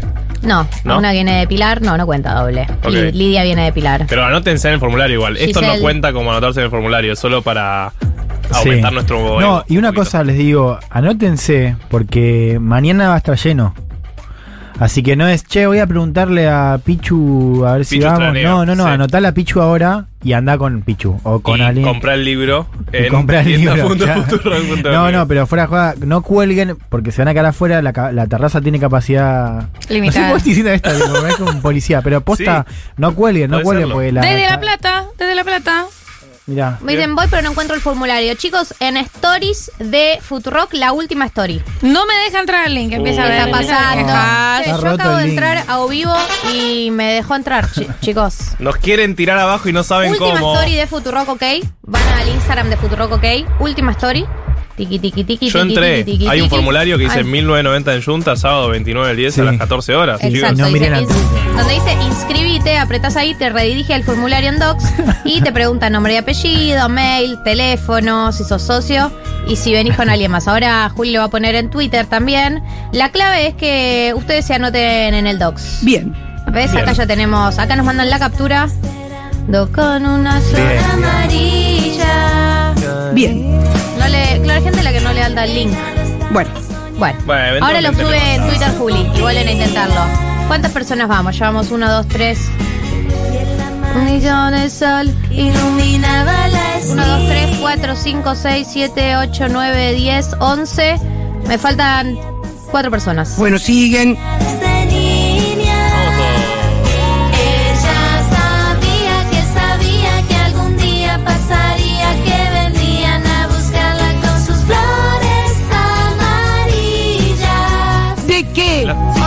40 66 000 si vas a venir el sábado que viene a Junta. Bueno. Manifestate. Flores amarillas. ¿Por qué? ¿Son lindas? ¿Las flores amarillas? Sí, todas las flores son lindas. ¿Va a haber karaoke? Va a haber karaoke. ¿De Bien. qué? Va a haber buñuelos. Yo hablo de los buñuelos de Junta, pero porque me gustaron muchísimo, no me los puedo olvidar. Ok. Sí, alguien dijo empanada de vacío también. Empanada de vacío no la probé. ¿El chori de entraña sigue estando? Eh, No ¿Existe un chori de entraña? Sí. ¿Chori de entraña? sí. Sigue, dice Acá dice que sí, editó y sí. Bien. Hay una tostada de palta muy rica con huevo que la probé el otro día. Espectacular. Es que nunca fui a desayunar todavía. ¿Vos Bueno. fuiste? Sí, vos fuiste.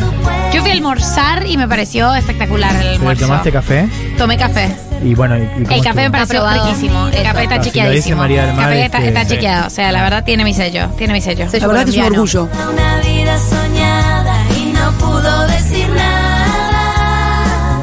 Ella sabía que ¿Se van a luquear? Yo pregunto. Siempre. ¿Siempre? ¿Ah, sí? Vamos a hablar del secreto. ¿Pero van a ser, el van a ser tipo combinades? eh, sí, la idea es que estar combinadas. Estar ¿Sí? combinadas. Podemos estar combinadas. El encuentro. El tema es cómo. Porque va a haber, si hay sol, va a haber calor.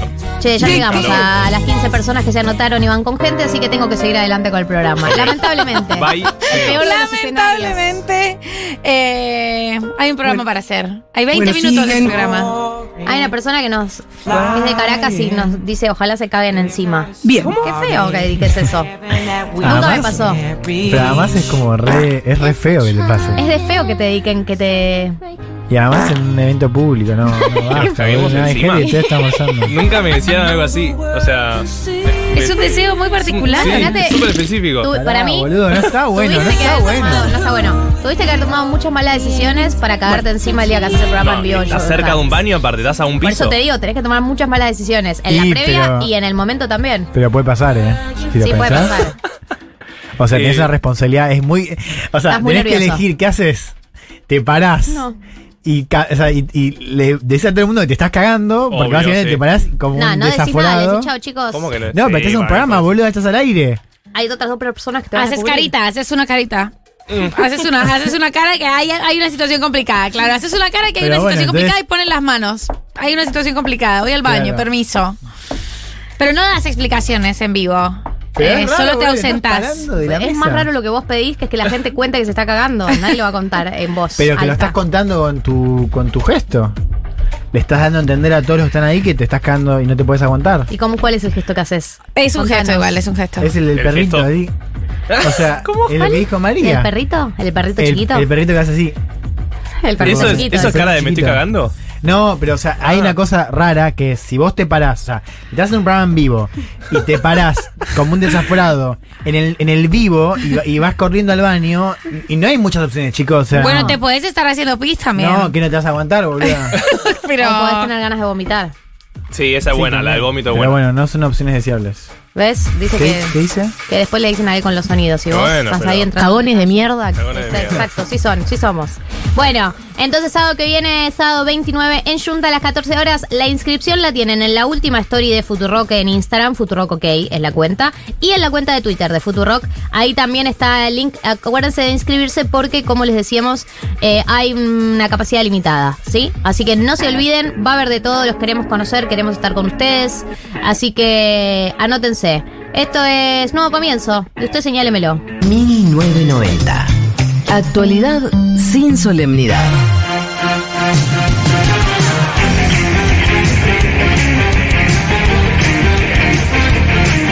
Pero no sean cagones. Y hoy se coge. Maldita. Arr. Últimos 14 minutos de programa y vamos a entrar en el último debate de la tarde de hoy. Eh, en un ratito decimos los ganadores de los dos pares de entradas para Una casa llena de agua, la Bien. obra de Tamara Teneman protagonizada por Violeta Ortiz Berea. Eh, antes de irnos hubo un tema que la verdad que ya ha adquirido carácter de Estado. Esto es real. Desafortunadamente. Si digo esa- si digo Sí, esa es oración literal. no estoy exagerando No. ni, ni estoy utilizando eh, la herramienta de la metáfora. Eh, que es Gran Hermano, ¿no? Eh, el reality, el retorno del reality hit en los 90 y early 2000 que eh, pinchó como pincharon todos los realities y ahora con lo que fue el retorno de todos los realities también volvió también en lo que es la nueva apuesta de Telefe por eh, sostener el rating que les dio en su momento Masterchef, Bake Off, La Voz en menor medida. Eh, por ahora ha tenido picos de 20 puntos, que es muchísimo, la verdad, para... Y en eh, esta es televisión, querida, ¿qué te viste parece? cómo son las cosas. Eh, pero no vamos a hablar solamente de esos, eh, que, que es algo que ya está sucediendo, sino de un debate paralelo, un debate lateral que sucedió al evento Gran Hermano, que es el siguiente.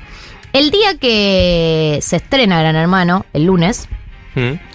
Fue, es el día en donde uno conoce a los protagonistas, ¿no? A los participantes del reality, ¿no? Entonces hacen toda esta presentación donde hay un clip eh, que cuenta un poco su historia de vida, un par de características. Después viene In Person con Santiago del Moro, que le hace una presentación frente a la gente. Y después tiene una segunda instancia donde Robertito Funes y Wanda Nara los, los acompañaban de la manito a entrar a la casa, ¿no? Esas son las tres instancias donde uno conocía a cada participante. Ahí conocimos a los 18 nuevos integrantes de Gran Hermano y nos topamos con la novedad de que no había. No te puedo creer que no hay diversidad en el casting. What the ¿no? fuck. Eh, eh, un poco eh, Twitter finds out Gran Hermano no tuvo un criterio inclusivo, diverso ni progresista, que las pibas son todas flacas, eh, altas y milispilis. Y los pibes, ponele que haya un poco más de diversidad desde el punto de vista más del tipo de perfil, ¿no? De que, de que está el taxista, está el pibe cartonero, está el cheto tincho, está en ese sentido. Pero las pibas son todas milispilis, salvo la, la, la mujer, la de, la de Cuarentis, que eh, cuenta que está, está en pareja con otro integrante de su equipo de fútbol. Y. eh, Mora. Y Mora. Que es la que tiene el pelo. O sea, Que solo tampoco- tiene pelo corto. sí, que tiene pelo corto. Es decir, es es súper Es- eh, es la cuota diversa. No, eh, pero es realmente tremendo eh, cómo los hombres son un poquito más heterogéneos. Y lo de las. No, no puedo diferenciarlas. Me cuesta mucho trabajo Las saber cuál son es cuál. Todas milispilis. Eh, todas milispilis, todas flacas, todas eh, altas, todas muy jóvenes también, pibas de 19, 20 años, eh, pibas muy jóvenes. Y arranca, ¿no? En Twitter algo que su- suele suceder, pero que, bueno, volvió a suceder en este episodio, que es eh, tweets a Gran Hermano diciéndole Meme del me- gatito que... meme de gatito que está creando la computadora, gran hermano. eh, sos tremenda puta, viste, el de, de Eh, Mariana Nanis. sí. No, lo que digo es eh, críticas a Gran Hermano, porque Gran Hermano, che, Gran Hermano estamos en el año 2022 y vos no tenés una representación real, no tenés diversidad, no tenés este tipo de... Ayornate, Ayornate, eh, qué sé yo. Bueno, toda una serie de críticas que en su momento me parecieron atinadas, pero apareció otra línea, otro comentario, que viste cuando uno dice, ay, no sé si estoy tan convencida de lo que estaba diciendo hasta recién, que es el, el siguiente. Danila Suárez Tomé, que es eh, filósofa, doctora en filosofía, no sé si la siguen, una persona que me gusta mucho cómo piensa, cómo habla, tuiteó eh, en paralelo a todas estas críticas que se estaban dando, una, una segunda línea de lectura que es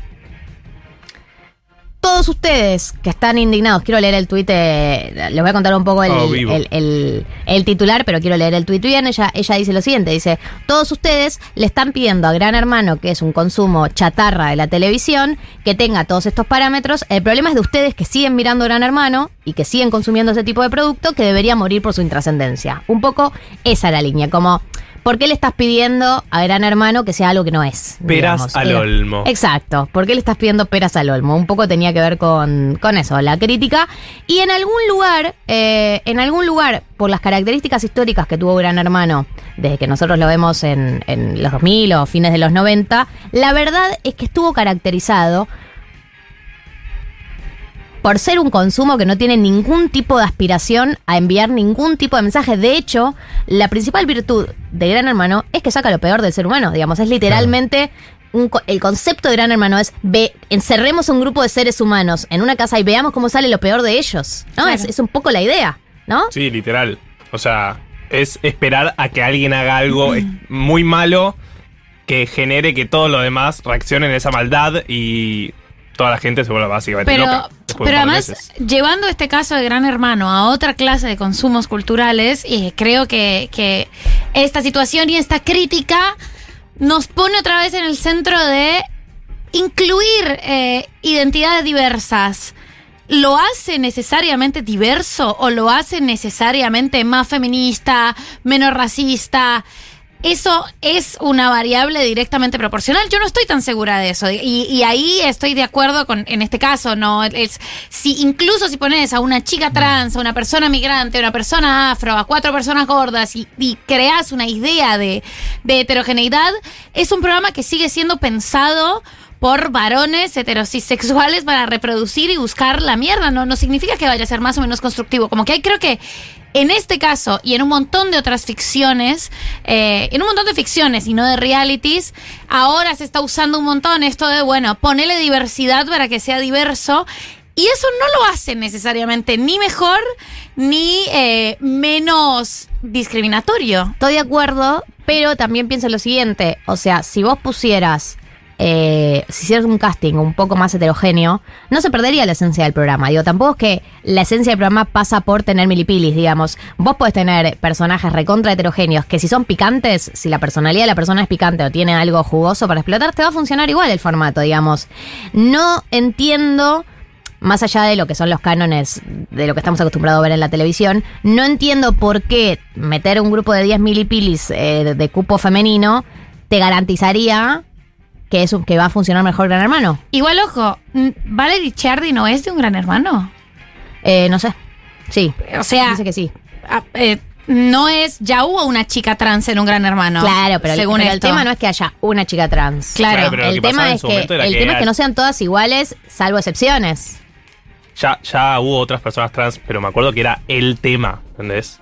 Bueno, Como que semanas enteras de cómo le iba a contar, los compañeros no saben, El- te mostramos eh, como la reacción de la familia, la reacción de la gente, era como todos girando sobre eso y era la, como si fuera medio un extraterrestre, ¿viste? Mm. El tema, eh, el otro día me recordaba una amiga que el primer gran hermano, el pro- la problemática del primer gran hermano era que un participante era gay y no lo había dicho y entonces, eh, eh, brother, ¿cómo se dice? ¿Cómo se dice la voz? Brother, ¿cómo le sí, dicen? no sé. Mi brother. Gran hermano, el, el gran hermano. Qué cringe, qué cringe. El brother. Sí. El bro.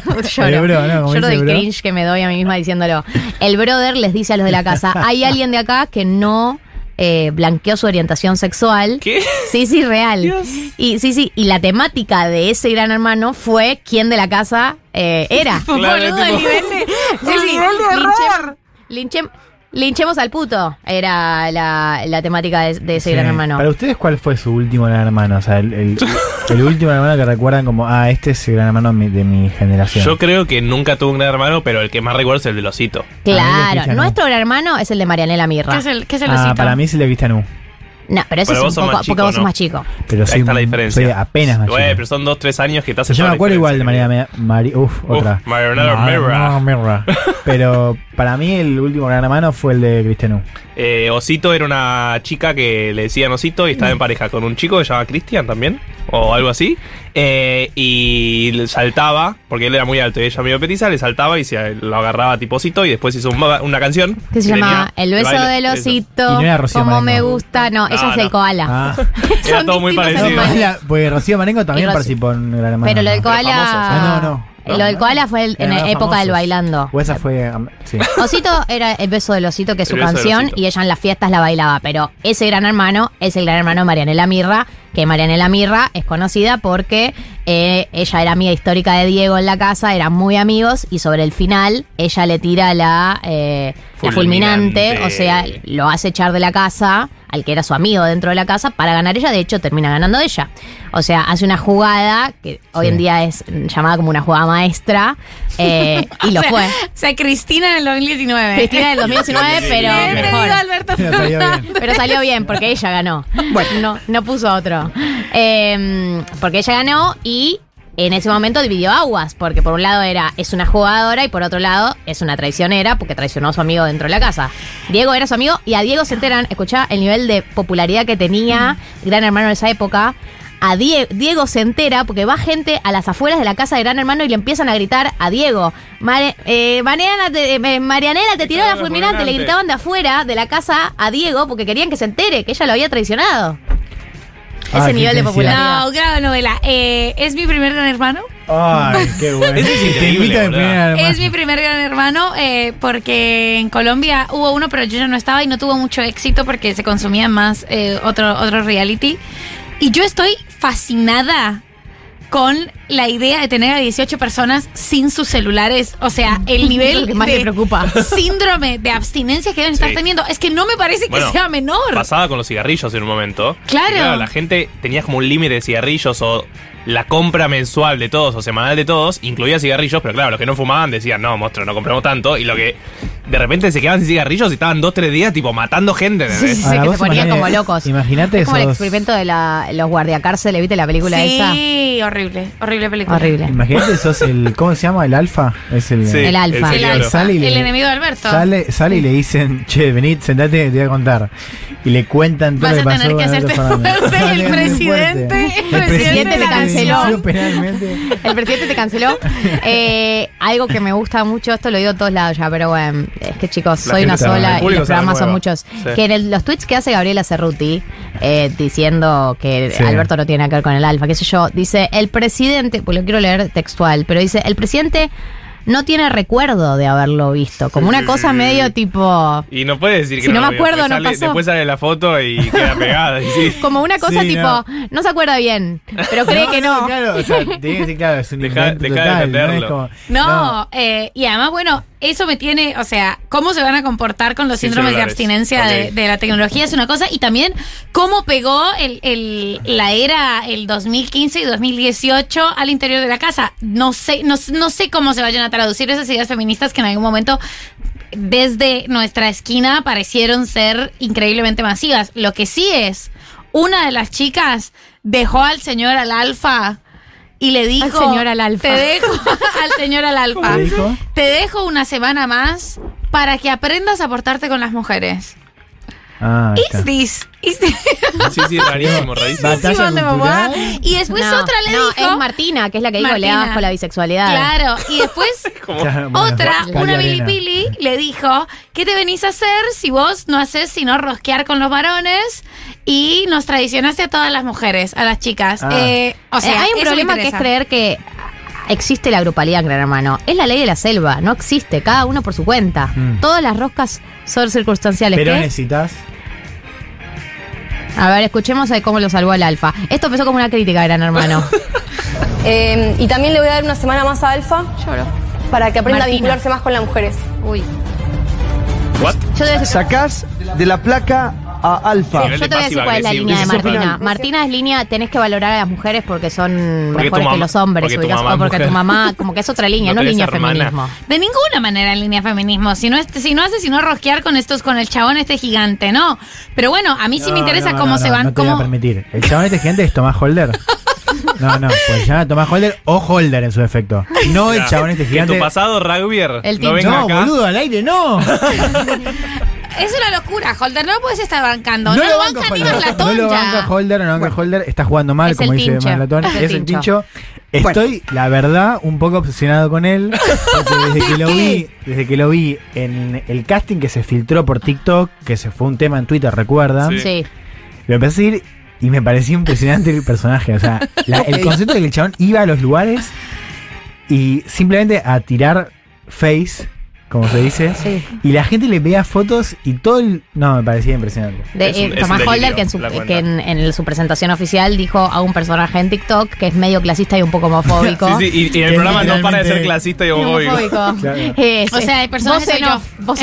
el personaje soy Voz yo. en off, No era un personaje. Es increíble porque él hace un personaje de un tincho clasista y homofóbico y se ve como un tincho clasista y homofóbico. La verdad Increíble. que Oh my god. Sí. Actorazo. Bueno, tenemos que ir. Bueno, no sé en qué bueno. quedó todo este debate. Lo que sí sé es que se terminó el programa. ¿Tenemos los ganadores, Juli, de las dos pares de entradas? Por WhatsApp eh, les van a escribir a ustedes, ganadores, ganadoras, para que se lleven eh, los dos eh, pares de- Ah, a mí me decís por Sí. WhatsApp. Eh, la ganadora es por un lado Magalí, que mandó el mensaje diciendo... Que perforaba perfu- tapitas. Ah, la que perforaba tapitas de gaseosa con el clavo caliente. Sí, bien, Magali. Y eh, el otro ganador eh, son Paula y su marido que tienen un hijo de tres meses y están rellenando Sí. los agujeros de las paredes. sí, necesitan, necesitan. Se lo merecen. Eh, les va a escribir por privado Juli para gestionarlo. Nosotros nos tenemos que ir. Gracias Diego Vallejos, gracias Juli Piasek, gracias Juan Elman. Compren su libro, Nada será como antes. ¿Hacia dónde va Chile? Eh, gracias Mechis, gracias Marto Che. Nos Sí. vemos el sábado que viene en Junta a las 14 horas. Anótense, está en las stories de Futurock y en el Twitter de Futurock el link del Google Forms para que se anoten. No se olviden porque es como la lista del VIP para entrar. Es literal, si Es no literal- te anotás, no entras. O sea, no- Exactamente. No, es un VIP. Exactamente. Es un VIP star. Es un, es un estándar para entrar. El pibe de privilegio. Adiós.